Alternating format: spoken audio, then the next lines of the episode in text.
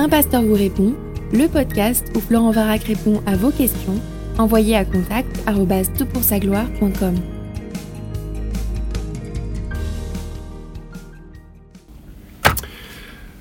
La question qui nous est posée pour ce podcast est la suivante. Doit-on célébrer dans l'Église les fêtes de l'Ancien Testament? Bonjour cher Florent, d'abord merci pour le temps que tu prends à choisir tes questions, y répondre. C'est un ministère théologique, apologétique, systématique et magnifique. Merci à Dieu pour tous tes dons. Pas moi qui l'ai écrit, hein, Josh. Mais euh, ma question repose sur la lecture de Lévitique 23 où sont indiquées des fêtes appelées saintes convocations. La sommeur traduit fêtes que vous devez célébrer et qui sont mes fêtes. Ce n'est pas rien. Le texte précise pour certaines que ce sont des prescriptions perpétuelles. La Semeur dit ordonnance à perpétuité. Ah bon? Alors, première question, quelle sainte convocation devrait être fêtée dans la Nouvelle Alliance? Et puis, question corollaire, crois-tu que ces saintes convocations devraient être vécues d'abord dans l'Église locale, bien fraternellement, blablabla alors, je suis vraiment heureux d'accueillir avec moi un ami, euh, plus qu'un ami, un collègue, un collaborateur. On travaille ensemble avec euh, Juifs pour Jésus. Et euh, Josué Turnil, qui est le responsable de Juifs pour Jésus en France, a bien accepté, alors qu'on finit une, journée de réunion ici à Londres, de répondre à cette question parce que sa, sa, perspective sera beaucoup plus éclairante, je trouve, que la mienne, même si ici et là, je vais donner quelques points de référence qui me sembleront importants si, si nécessaire. Mais donc, oui, Josué, qu'est-ce que tu en penses? Alors je crois que quand j'entends cette question, est-ce que l'Église, euh, si on peut juste la redire, je crois, pour les, les auditeurs, les, les, les, gens qui nous regardent, est-ce que l'Église devrait, dans l'optique de la Nouvelle Alliance, garder les fêtes de l'Éternel? Et j'apprécie en fait que ce frère a, a utilisé le mot fête de l'Éternel, parce que dans la Bible, il est nulle question de fête juive. Souvent, mmh, on pose la question, est-ce que les chrétiens doivent fêter les fêtes juives? Eh bien, dans la Bible, il existe nulle part les fêtes juives les fêtes que les Juifs célèbrent sont appelées dans la Bible les fêtes en honneur de l'Éternel. Donc si c'est vraiment des fêtes en honneur de l'Éternel, ça va toujours honorer notre Seigneur, c'est-à-dire que ça va nous amener vers Jésus. Oh, Et ça a été vraiment mon expérience de ces fêtes. Mais encore une autre précision, est-ce que l'Église ou les chrétiens doivent garder cette fête ou est-ce que les... Moi j'aimerais dire déjà qu'il y a beaucoup de chrétiens qui gardent ces fêtes? Ah oui? Dont moi, par exemple. Ok. Chaque année, je fête... Euh, plus ou moins toutes les fêtes qui sont commandées dans la Bible. Par exemple, la Pâque juive. Ok. Alors, et je pourrais dire que, à une certaine façon, l'Église universelle, toute confondue, euh, protestante, catholique, anglican, euh, byzantin de l'Est, tout le monde fête Pessah parce qu'il fête une forme ou une autre de la Sainte Seine de la messe, mmh. et tout cela vient de Pessah. Sans Pessah, ça n'existe pas. D'ailleurs, pourquoi le pain et pourquoi le vin? Parce que c'est Pessah. Alors, la Pâque juive, bien sûr, est autre, tout à fait autre, mais c'est quand même une évolution de la compréhension de ce que cette fête est, selon ces églises, dans le, dans le contexte de l'évangile et la croix. Tu as parlé du mot Pessah. Ça mmh. veut dire quoi? Alors, Pessah est un mot hébreu qui veut dire passer par-dessus. Et c'est une fête que les Juifs commémorent aujourd'hui, qui commémore le fait que la mort est passée par-dessus des maisons des Israélites en Égypte. Euh, ce qui est intéressant, c'est que c'est Pessah que Jésus et les disciples ont fêté. Ils n'ont pas mhm. eu une sainte scène, ils n'ont pas eu une, une, rétrospective autre que Pessah. Et d'ailleurs, je dirais, si Jésus est notre exemple, c'est Jésus qui a fêté les fêtes toute euh, sa vie, chaque mhm. année de sa vie. Or, il se trouve que dans la dernière année de sa vie, Pessah, il a changé la donne à plusieurs niveaux. Mm-hmm. Euh, mais juste avant d'y aller, j'aimerais dire que plusieurs pères de l'Église, dont Origène, ont interdit les chrétiens, Chrysostome aussi, ont demandé aux chrétiens de ne pas fêter les fêtes. Ah, pourquoi? Alors, euh, c'était bon, bah, certaines motivations sont clairement antisémites et je crois que dans d'autres motivations théologiques, ils ont voulu dire que ça c'est de l'ancien et donc caduque. D'accord. Et on vit quelque chose de nouveau. Mais ce qui est intéressant, c'est pas ça ce qui est intéressant pour moi. Ce qui est intéressant, c'est que historiquement, euh, trois siècles après Jésus, les chrétiens fêtaient les fêtes de l'Éternel. Ah oui. Sinon, ils l'auraient pas dit.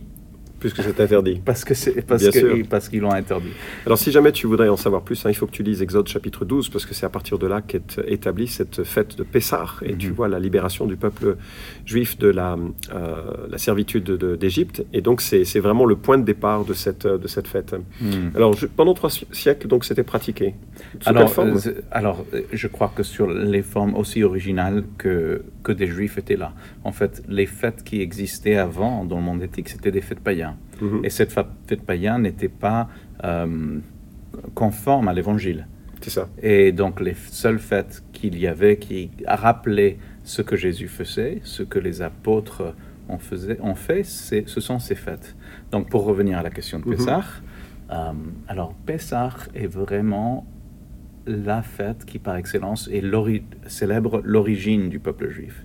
Ce Mhm. sont nos origines d'esclaves. Nous étions esclaves en Égypte. Mhm. Et Dieu nous a libérés, Dieu nous a amenés vers la terre promise. Et chaque fête depuis lors nous rappelle ce fait que Dieu nous a sauvés en Égypte, d'une façon miraculeuse, d'une main puissante tendue euh, Mhm. vers nous. Donc c'est notre origine, c'est notre identité, et c'est une liturgie qui est bien, bien euh, présente dans la conscience collective juive. Un peu comme Noël chez les chrétiens. Mhm. Même si on n'est pas croyant, on se, on se retrouve dans ce sapin, dans ces fêtes de Noël, dans ce jour de congé. Et de la même manière, parmi les Juifs, on se retrouve, croyant ou pas, autour de la table pour Pessah. Donc on a parlé, on a commencé à poser les questions de ces fêtes en l'honneur de l'Éternel, et Mhm. tu as tout de suite embrayé sur, euh, sur Pessah.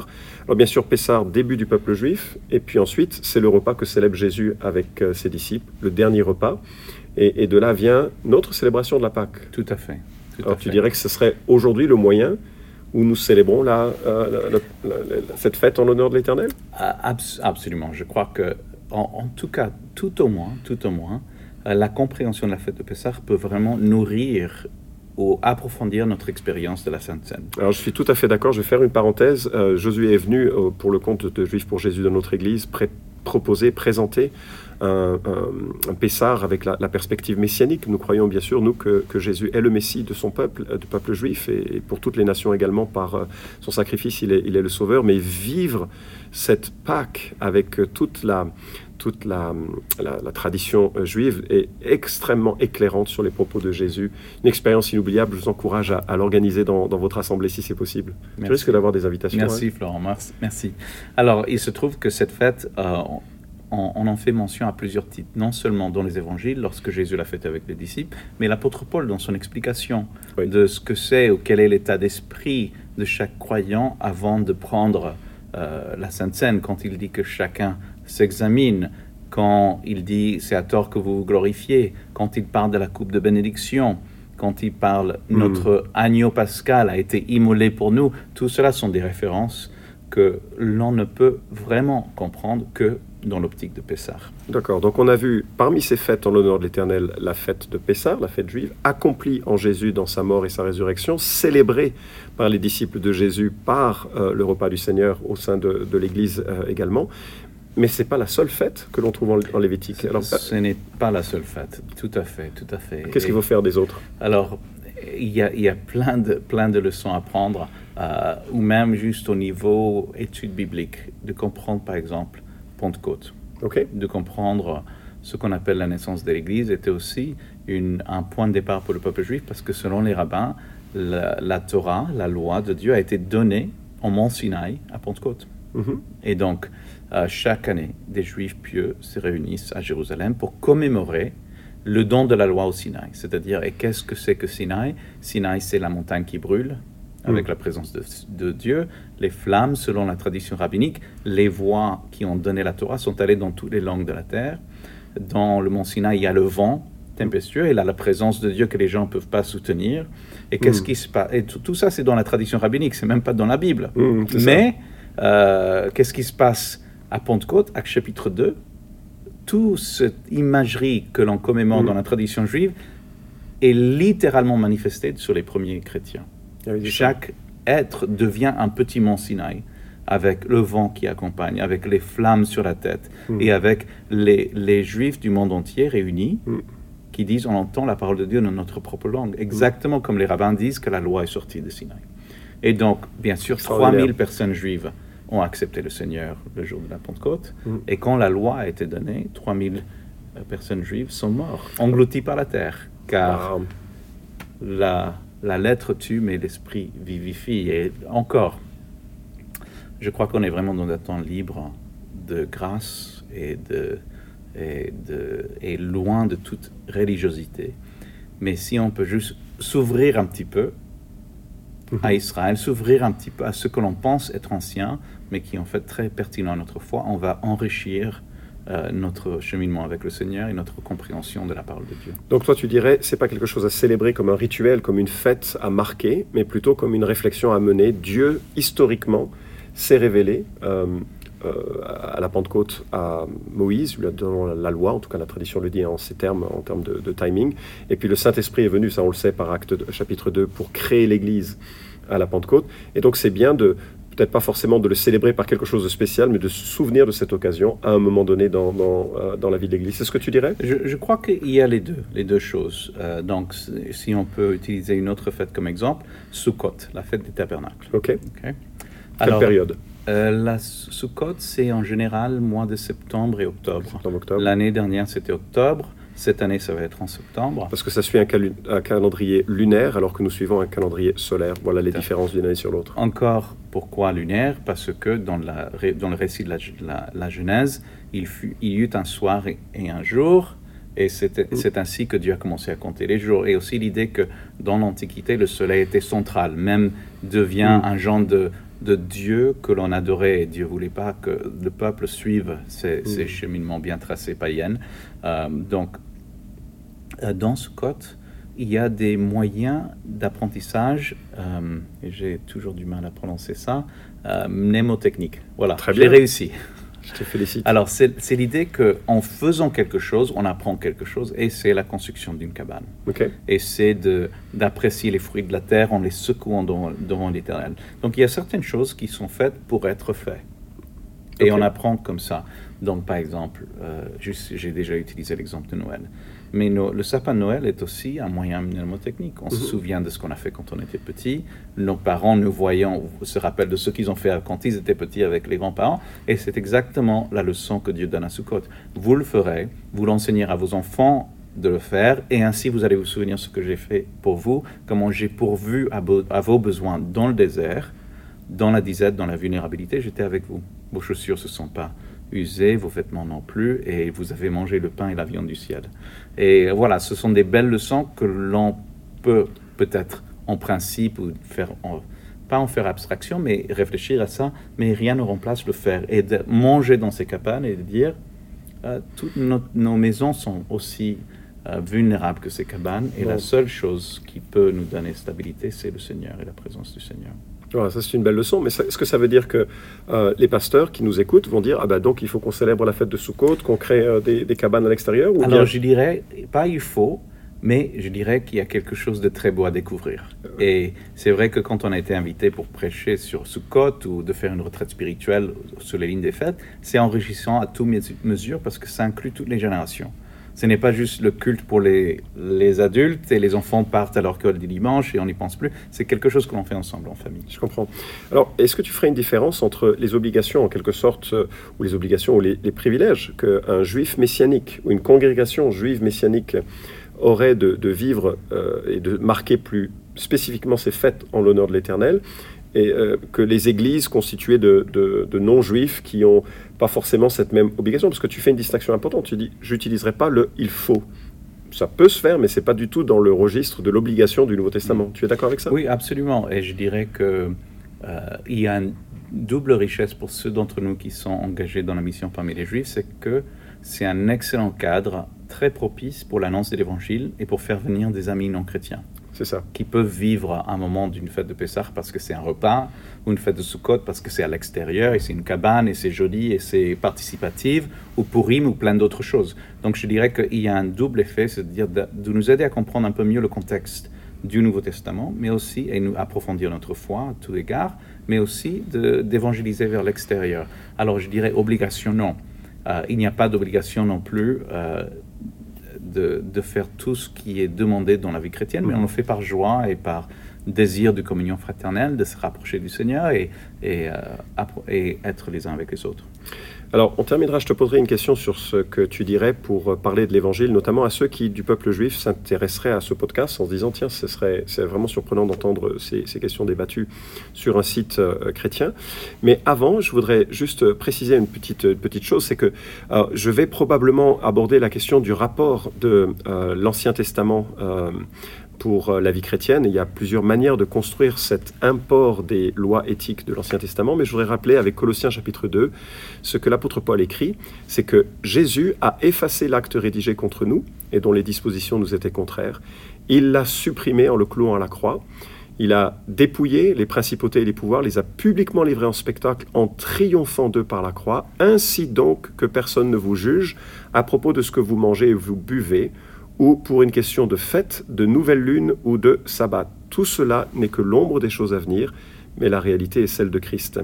Et en soulignant ceci, je ne veux absolument pas minimiser ce que l'Ancien Testament enseigne, mais remarquer que ce que euh, l'Ancien Testament enseigne est préparatoire d'une réalité accomplie, complète, suffisante en Jésus, et sa mort sur la croix, sa résurrection nous offre tout ce qui nous permet d'être en communion avec Dieu et de satisfaire Dieu. Dieu est satisfait non pas de ce que nous faisons, de ce que nous célébrons, mais Dieu est satisfait parce que Christ est devenu notre représentant, lui a mené une vie parfaite respectueuse de la loi que nous n'arriverons jamais à mener, lui a célébré en quelque sorte en sa vie à perfection ce que nous ne pouvons que célébrer de loin.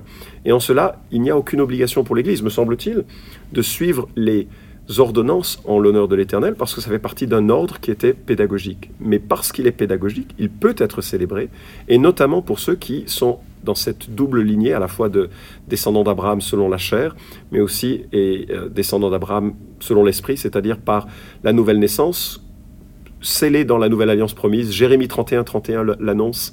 Ézéchiel 36 parle du renouveau que le Saint-Esprit viendrait un jour apporter à, Israël. Est-ce que tu, es d'accord avec cette orientation un peu rapide? 100%, je dirais que Paul sort d'un contexte d'une vie où l'obligation était là justement parce qu'il était sous, sous la loi et il dit que par rapport à la loi, il était irréprochable. Euh, mais là, il faut vraiment s'éloigner de cette religiosité parce qu'il dit c'est sous la loi, avec toutes les fêtes que j'ai fêtées, je n'étais pas sauvé. C'est ça. Et donc aujourd'hui, et Paul dans sa vie, dans le Nouveau Testament, on voit qu'il prend plaisir à fêter certaines fêtes, mais il ne le fait pas du tout par obligation, mais par joie et aussi par opportunité de pouvoir partager cette bonne nouvelle au sein et dans le contexte de ces fêtes. Alors imagine qu'il y ait euh, des, euh, juifs qui s'intéressent un peu à la manière dont on aborde la question. Qu'est-ce que tu, comment tu leur présenterais, et on terminera là-dessus, ce qu'est finalement l'achèvement de ces fêtes en la personne de Yeshua, celui que nous prenons comme le Messie d'Israël? Qu'est-ce que tu dirais le message, la, bonne nouvelle de Yeshua? Alors je dirais premièrement, Jésus est l'un de nous. C'est un juif premièrement et euh, qu'il est le Messie d'Israël. Et j'aimerais dire quelque chose à mes amis chrétiens, qui peut-être les amis juifs peuvent l'entendre. Jésus ne peut pas être le Christ des nations s'il n'est pas d'abord le Messie d'Israël. C'est-à-dire c'est sur cette revendication, sur cette base que Jésus est le Messie des Juifs, le Messie d'Israël, qu'ensuite la parole a été annoncée aux non-juifs. Aujourd'hui, ça semble un peu à l'envers, mais c'est vrai que la base, c'est que Jésus est numéro un juif. Après la résurrection, il revendique toujours cela. Il dit qu'il est le lion de la tribu de Judas et deuxièmement, je crois qu'il a lui-même proclamé qu'il était l'accomplissement de tout ce dont on parle. Les fêtes, l'alliance, la loi, la Torah. Il se dit, je ne suis pas venu non pour abolir la loi et les prophètes, mais pour accomplir. Quel est le premier verset du Nouveau Testament? Ah, voici le livre de génération de Jésus le Messie, fils d'Abraham, fils de David c'est quand j'ai ouvert un Nouveau Testament pour la première fois que j'ai réalisé, mais c'est ma famille là dont il est question. Je croyais que c'était quelque chose de totalement euh, étranger à cela. Je vous encourage tous à, découvrir ce, Nouveau Testament, cette nouvelle alliance qui était prophétisée par euh, euh, Jérémie 31-31 et qui s'accomplit en la personne de, de Yeshua parce que c'est une question de vie, de communion qui nous est proposée à lui. Merci beaucoup Josué. Shalom et Shavuot Shalom. Vous pouvez suivre cette chronique hebdomadaire Un pasteur vous répond sur SoundCloud, iTunes et Stitcher. Retrouvez les questions déjà traitées sur toutpoursagloire.com. Si vous aimez ce podcast, merci de le partager sur les réseaux sociaux et de laisser une note sur iTunes. À la semaine prochaine!